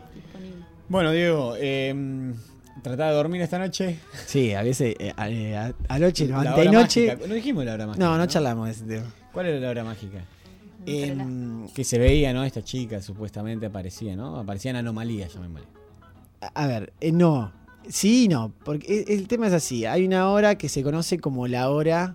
Tiene un- yo la pongo con otra, en otro nombre acá, pero se la conoce como la hora del diablo. Se dice así, tiene ese nombre. ¿Por qué? Porque es la hora más lejana. Acá hay gente que se tapa los oídos. Se considera que la, hoja- la, la hora más lejana al momento en que murió Jesús en la cruz, que lo crucificaron. Él se cree que o se murió 3 y 33 de la tarde, o sea que 3 y 33 de la mañana de la noche es como la hora más lejana a, ese, a esa hora, entonces como que más actividad puede haber. Esto yo llego por una investigación de leer porque yo no- notaba que todos los que me contaban algo o me contaron, siempre eh, decían, cuando el perro se despertaba de la nada y se ponía a ladrar, ladrar dentro de la pieza un punto fijo como que estaba viendo algo, era la madrugada. A eso de las 3, 4 de la mañana. Cuando yo escuchaba los pasos, que pensaba que eran los, los nenes que iban al baño, y me da cuenta que no había nadie, en las- la madrugada, eso de las 3, 3 y media de la mañana. Cuando otra persona me contó que escuchaba las canillas en el fondo de la casa, antiguas que se abría y que salía agua, y después de averiguar a la vecina si tenía canillas, le dijo que no. Me dice, yo era la madrugada. ¿Qué hora? Tres y media. Bueno, averiguando, claro, es este horario que dicen que hay más actividad. Que también pasa que hay mucha gente que se desvela en ese horario. Por ahí uno sea, a la madrugada se despierta. Dicen- no miren el reloj si dice- se despiertan a la madrugada. A mí me pasó hace anoche, no, antenoche, me desperté madrugada y no miré el reloj, me quedé. Un sabio consejo. Me quedé acostado mirando para la pared y no, no miré, no miré, porque quiero decir que yo escribiendo esta nota, eh, por ahí me quedaba hasta tarde, hasta la noche escribiendo, y hay veces que cerraba la computadora y me iba a dormir y dije, bueno, no, no, porque Totalmente. uno se sugestiona. Claro. Bueno, Diego, un placer tenerte en el programa. Eh, Bueno. Gracias por venir. Bueno, seguiremos eh, en contacto. gracias. Sí, cómo no. Así que bueno, un abrazo para todo el equipo también de Sí, Infusión. un saludo para Eileen, para mm, Sofía, para Felipe, para Gonza, para Agustín y para Juan, que, que es un placer, la verdad, es un placer trabajar ahí, aparte de las reuniones de producción, en la redacción en realidad, y, y trabajar siempre está bueno, trabajamos en conjunto, algunos informes, entrevistas, vamos, uno hace una entrevista, el otro filma, eh, hay un trabajo en conjunto, nos vamos pasando temas, la verdad que es un placer trabajar ahí y ojalá que siga que yo este proyecto porque se la pasa lindo, es información, es contar historias, así que está muy bueno. Bueno, le deseamos lo mejor también de acá y eh, mandamos un saludo a todo el equipo entonces. Muchas gracias. Eh, continuamos. Ah, habías elegido un tema para, para Sí. pasar de Manford and Son. Exactamente. Así que bueno, vamos a escucharlo entonces. Un tema muy alegre.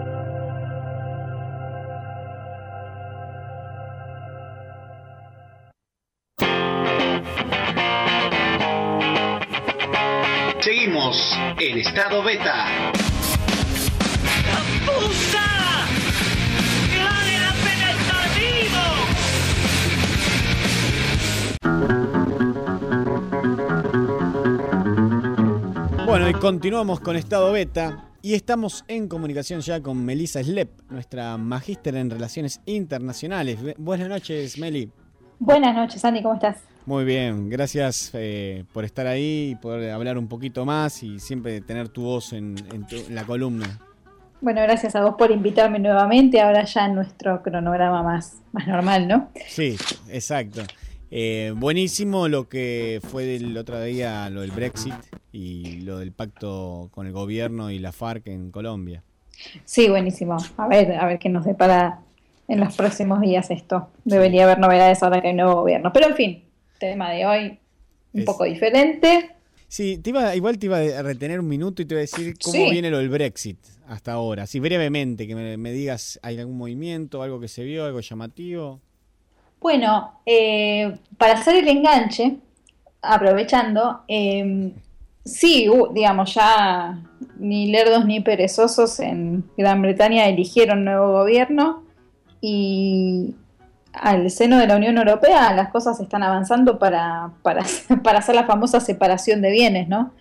Eh, desde un punto de vista económico va a ser problemático y, va a haber consecuencias negativas para tanto para la Unión Europea como para el Reino Unido, pero después hay, otra cuestión que es un poco más complicada, que es el tema de las fronteras, y un poco acá enlazando con, con el tema de hoy, eh, hay un...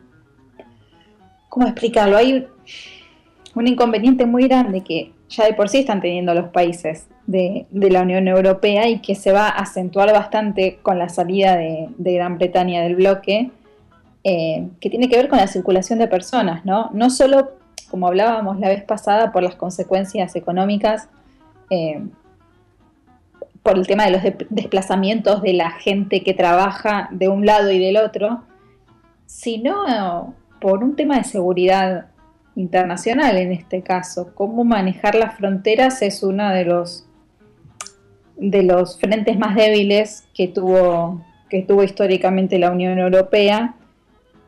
No nos engañemos, detrás de, de la iniciativa del espacio Schengen, que es muy loable y todo esto de abrir las fronteras para la libre circulación de capitales y bienes y servicios y personas, la contracara de ese fenómeno es eh, una desconexión bastante fuerte que tienen las fuerzas de seguridad europeas entre sí y que está trayendo como consecuencia que estas fronteras que tienen eh, supuestamente fuertes hacia el exterior y no existentes hacia el interior se vuelven muy problemáticas. Gran, Bre- Gran Bretaña saliendo provoca un conflicto incluso más engorroso de resolver. Es una situación muy complicada, pero, pero bueno, ya veremos cómo, cómo sigue. Por ahora sigue avanzando, no hay, digamos, no, no se murió, no se murió nadie por el tema del Brexit, eh, Claro. pero, pero que hay que ver. Van a tener que trabajar en algo que no estaba pautado, pero bueno, siguen en avance y el tema de la seguridad y la circulación de las personas, como decías, que es como el primer problema que se ve, eh, están trabajando para solucionarlo. Sí, digamos, van a tener, eh, probablemente queden eh, casos problemáticos a un lado y al otro, pero digo, en, en- este tema de, a ver, Europa está haciendo noticia eh, desde hace por lo menos un año, año y medio, por ser víctima en diversas ciudades de, de atentados terroristas distintos en su, en su naturaleza que atentados que, pueden haber ocurrido en, por ejemplo, el de Atocha en Madrid o mismo el que fue en Londres en, a principios de, los años 2000. Los atentados en estos últimos tiempos tienen una característica eh, diferente.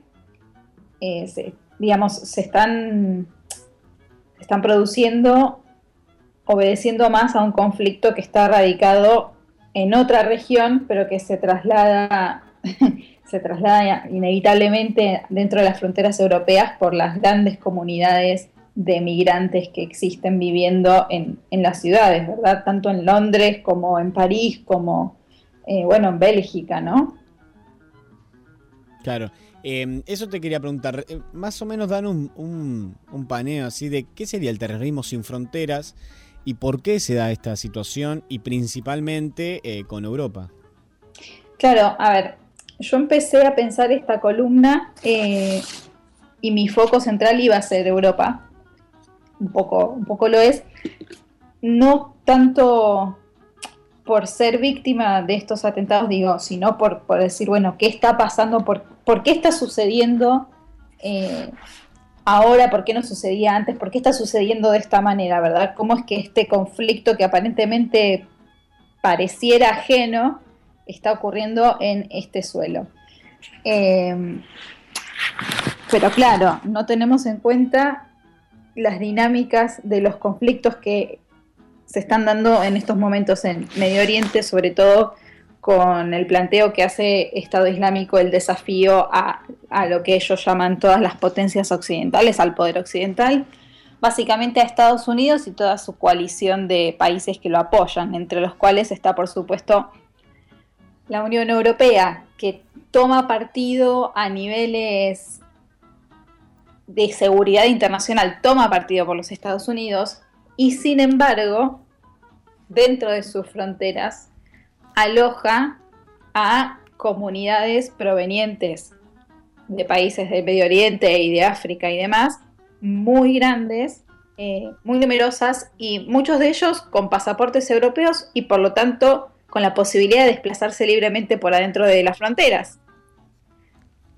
Con lo cual tienen dentro de su territorio a sus propios ciudadanos que por alinearse ideológicamente con lo que está sucediendo en Siria, en Irak y demás, eh, se radicalizan y vuelven a los países en donde viven, porque pueden entrar, porque no, no estamos hablando de, de estos refugiados que intentan entrar en Europa de manera ilegal. En muchos casos son residentes legales, en algunos casos que han tenido ya problemas con la ley, en otros casos eh, no necesariamente, pero quizás están siendo vigilados, pero son esencialmente ciudadanos de los países europeos en donde cometen los ataques.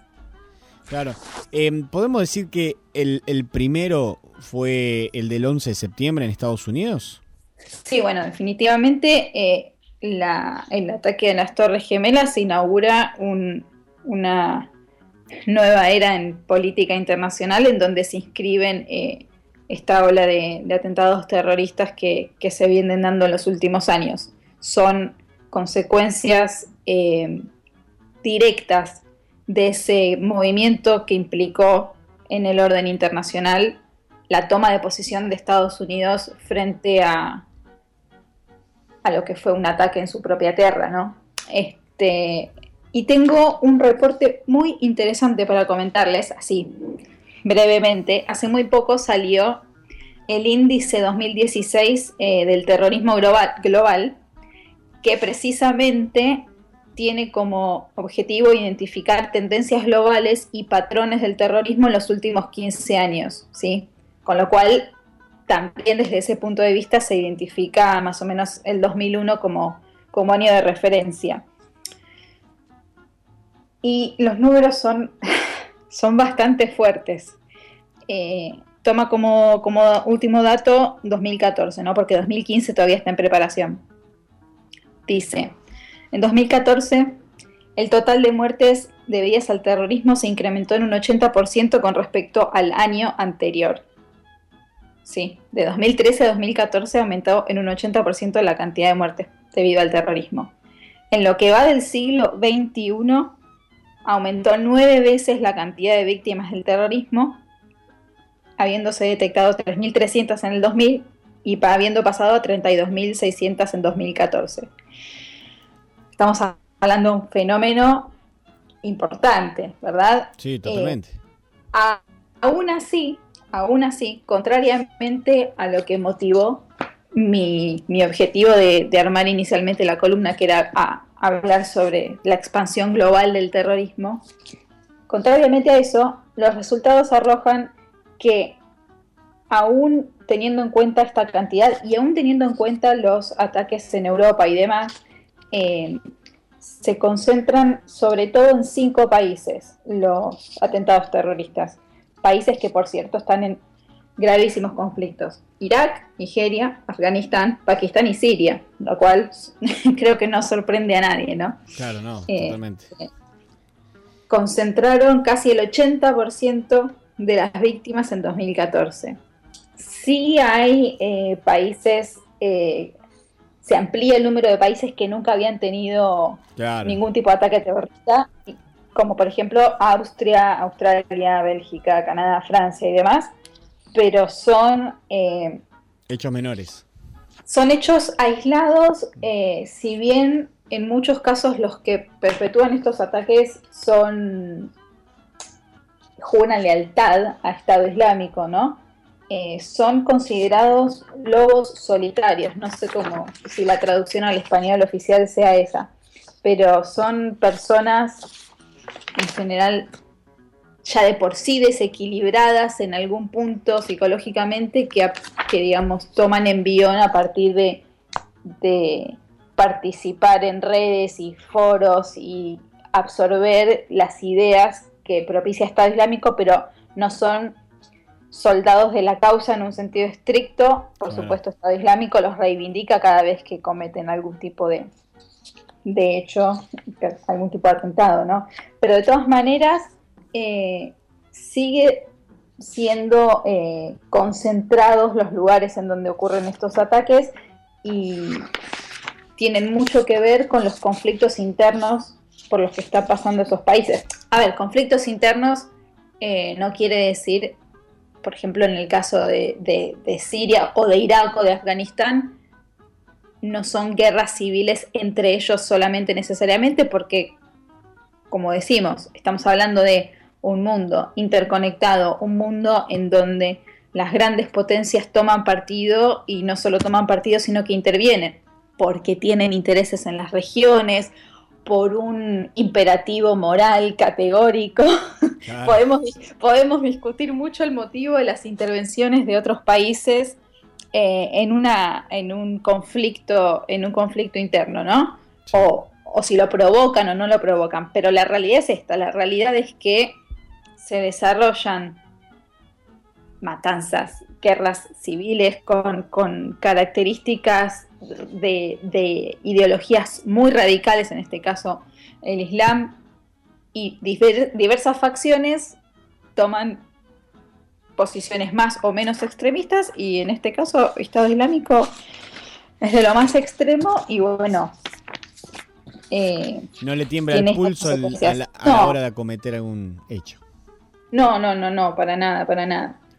Em, te, te quería preguntar, mientras hablamos, también no nos olvidemos de la embajada de la AMIA. Por que- supuesto. Que esto fue en el 92-94. Sí, el- en el 92 el ataque de la embajada de Israel y en el 94 el atentado a la Claro, decir Eh. que nosotros no somos tan populares, pero hoy decíamos el 11 de septiembre, pero hay hechos también que, que por ahí diversos, más chiquitos en un punto, pero que también fueron importantes, ¿no? Sí, sin dudas. En, en nuestro país esto no, creo que no tiene la suficiente atención que se merece el tema de, de analizar el contexto en el que ocurren estos, estos ataques. No, no fueron Claro. al azar. Exactamente, sí, sí, sí. Claro. Hubo un contexto que favoreció esto, que bueno, que los que más o menos nos interesa por ahí se sabe, pero sería interesante porque eso da el marco para que ocurra eso, claramente. Sí, este, por un lado, digamos, tiene que ver con... A ver, es, es muy, es muy opaco todo lo que rodea a, a cómo, cómo se lograron realizar eh, esos ataques a la embajada y, y a la AMIA y todo lo que vino después en términos de no poder encontrar los responsables, ni materiales, ni intelectuales. Claro. Este, creo que todos los que los que seguimos el tema cada vez que, que ocurre algún atentado en otro país eh, y a las pocas horas es, las fuerzas de seguridad de ese país ya tienen identificada a la persona, uno dice qué cosa esto de, de la voluntad política a veces, ¿no? De la, la voluntad de querer investigar. Ni un perejil. Sí, no, no, ni un perejil, ni un perejil. Ni un perejil. Pero pero bueno, también el hecho de que hayan ocurrido esos atentados en nuestro país, eh, no solo el contexto internacional en el que ocurren y, y lo que Argentina, cómo Argentina se posicionó internacionalmente durante esos años, tiene que ver, sino también nos sirve como una lección que quizás deberíamos retomar ahora que se aproxima un evento de características tan multitudinarias como las Olimpiadas acá en nuestro país vecino, eh, en términos de seguridad de nuestras fronteras, ¿no? Eh, como es que personajes de las características de aquellos que perpetraron los, los atentados pudieron ingresar y sa salir del país como quisieron. Este, Y cómo de, de ese momento a, al día de hoy, yo no sé qué, qué, tanto hemos mejorado nuestros sistemas de vigilancia para evitar que estas cosas ocurran. Me atrevo a decir que si bien la tecnología avanzó, eh, siendo que se capturan personajes extraños en países limítrofes, eh, creo que nuestras fronteras están tan porosas como siempre. Pero en fin, eh, un poco hablar de estos temas nos hace pensar que cuando hablamos de terrorismo, efectivamente no podemos decir que estamos exentos, no podemos decir que es un problema lejano. Nosotros más que nadie sabemos que no por estar alejados de la guerra, de, una guerra, estamos exentos de, la posibilidad de, ese conflicto, ¿no? Claro, aparte, como decías, eh, recién vos hablado de los Juegos Olímpicos y se me venía la idea de que alguien acometa algún atentado en, Brasil siendo de nacionalidad argentina, pero por ahí nativo de, algún país de estos que están en conflicto. Tranquilamente puede ocurrir y eso nos llevaría internamente a un conflicto en Latinoamérica con Brasil. Sí, eh, a ver, eh, acá no se trata de lo que un pasaporte indica que somos, sino de, de las ideas, las ideas que circulan y cómo, cómo la, el germen de radicalización puede estar en cualquier parte, porque en realidad, eh, si bien hay ciertas condiciones, este reporte que yo tengo acá establece ciertas condiciones eh, de caldo de cultivo del terrorismo, lo que tiene nuestro mundo globalizado y la circulación de las comunicaciones es que cualquiera que tenga el más mínimo delirio puede encontrar en internet una comunidad de delirantes como él. Y delirante puede haber en cualquier parte, digamos. Totalmente. Hola, Mel, ¿cómo estás? Hola, Hola ¿se escucha? Sí, se escucha. Eh, te hago una, pre una, pregunta un poco hablando de esto. Eh, vos venís hablando de un perfil, digamos, desde un punto de vista más bien psicológico, individual, pero ¿cuáles serían las causas eh, o si hay, o bueno, cuáles te parecen que tienen que ver con las causas sociales de estos conflictos. Sí, no, por supuesto. Cuando yo me refería a cuestiones psicológicas, quiero decir eh, este, este accionar que se viene detectando últimamente de, de personas sí, de aisladas actuando, claro. claro. actuando individualmente, pero en realidad eh, cuando se habla de, de terrorismo, los análisis estadísticos identifican sobre todo dos tipos de factores que están asociados con actividad terrorista. El primero es la violencia política que proviene del Estado. Uh -huh.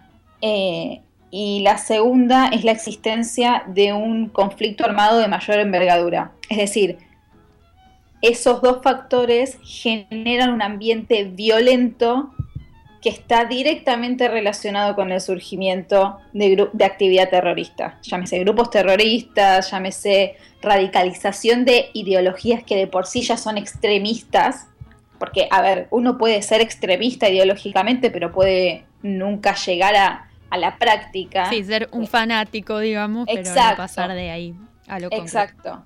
Pero eh, efectivamente estos dos factores que digamos, la violencia institucionalizada y la presencia sí. de un conflicto en el territorio generan, generan a estos grupos que pasen de, de, de la ideología radical a la acción radical. Claro.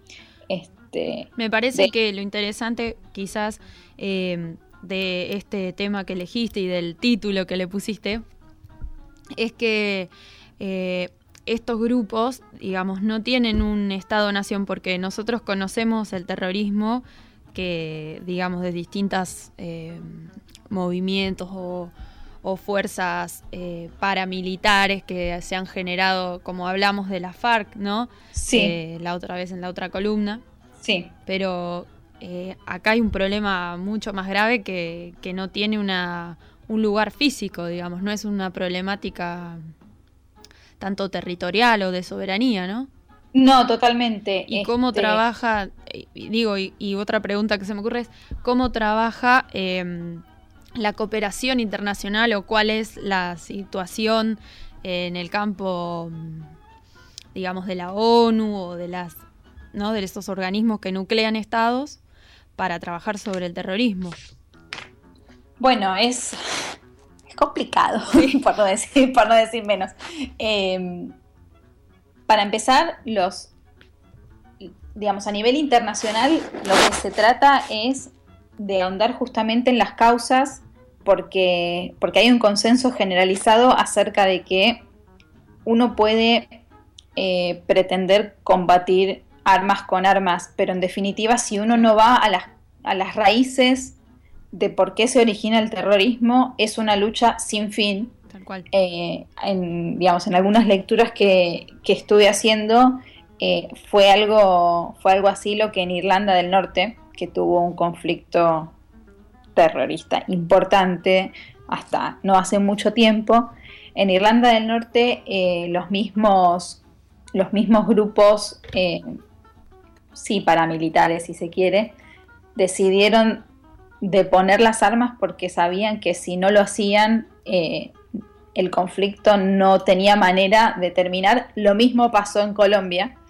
Este, digamos, que la violencia engendra más violencia es algo que parece un- una frase vacía de contenido, pero en estos casos es efectivamente así. Entonces, a nivel de paraguas internacional, yo creo que lo que se, lo que se intenta hacer, por supuesto, es tratar de entender un poco más eh, dónde están esas causas y, por supuesto, el combate al terrorismo desde un punto de vista de unir fuerzas entre las fuerzas de seguridad nacionales eh, es un deseo, creo, permanente, pero que ha dado pocos frutos, quiero decir. Tenemos a Interpol como la, la fuerza de seguridad internacional que actúa en casos muy concretos y no tanto al servicio de, este tipo de hechos.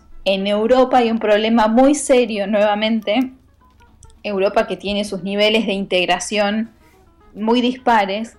Eh, por ejemplo, quisieron integrar las fronteras hacia adentro, pero nunca integraron sus fuerzas de seguridad, que siguieron operando a nivel nacional, siguieron eh, sin compartir la, la información entre ellas y cuando pasa eso, se generan estas fallas de comunicación que hace que una persona pueda pasar de un país a otro y que la policía de un lugar no pueda alertar a la policía de otro lugar.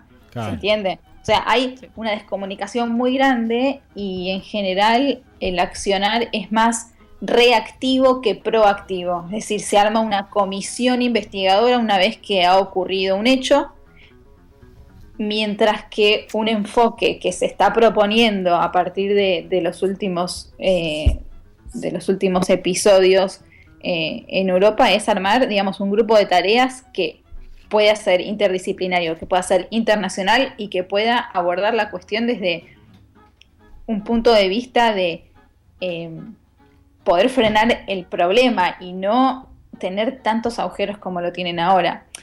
Pero bueno, volviendo un poco sobre lo que me preguntabas antes, Emi, eh, hay una diferenciación interesante acerca de eh, cuáles pueden ser las causas del terrorismo. Eh, hay una línea de quiebre entre lo que puede ser que suceda en países ricos o desarrollados y países más pobres, lo cual llama bastante la atención.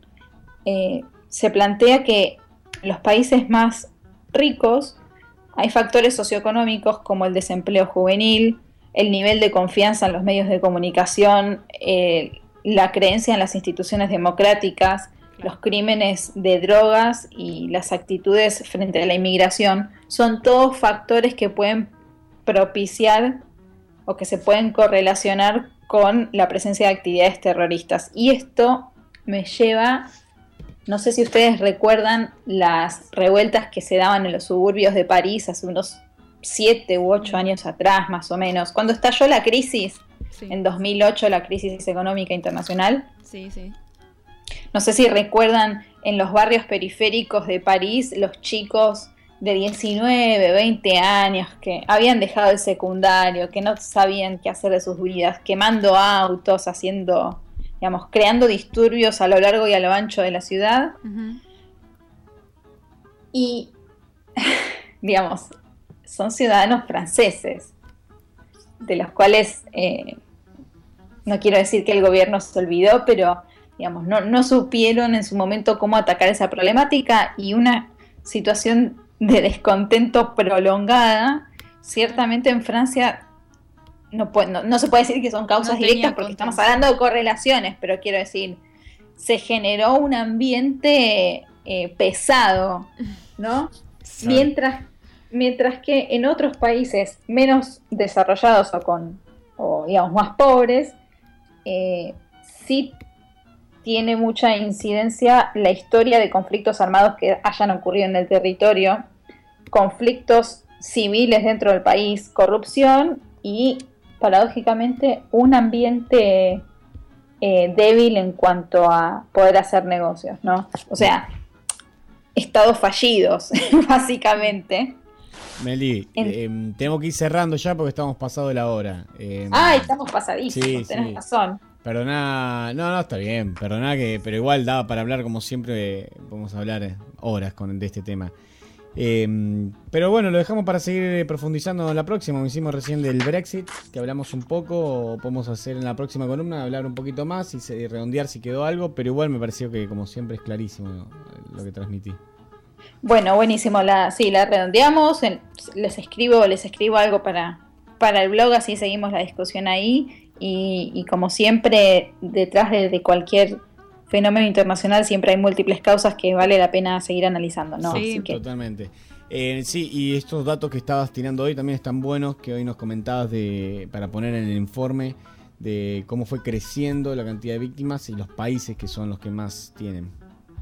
Dale, buenísimo. Después se los paso así, así lo pueden compartir, porque es un documento que está en internet, así que es, se los paso para que lo tengan. Dale, te mandamos un abrazo como siempre y gracias por participar y por estar hasta esta hora hablando con nosotros.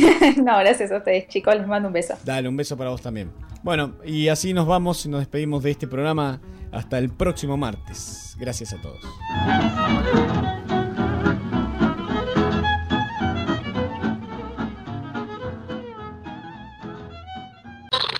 Una de las cosas que dijiste me parece muy acertada, aventurero, porque yo creo que esta vida es una saga, es una gran aventura y hace falta mucho valor para vivirla profundamente, o si no me quedo quieto en una esquina, me caso con la primera que conozco, me hago solamente de un club de fútbol, voto siempre a la derecha o a la izquierda y se acabó. ¡La puta! ¡Que vale la pena estar vivo! Hasta el próximo martes con más Estado Beta. ¡Seamos libres! ¡Que lo demás no importa nada!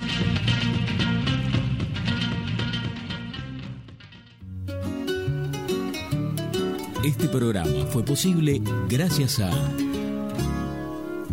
Siglo XXI Editores, Municipalidad de San Andrés de Giles, 80 Mundos, Frigorífico Costanzo, Gastaldi, Surtectura, Verónica Peloy, abogada, Más Limpio, Carolina Galesio, psicopedagoga, Cancha de Papi Fútbol del Club Social y Deportivo, Cosmetóloga Cristina Jainer.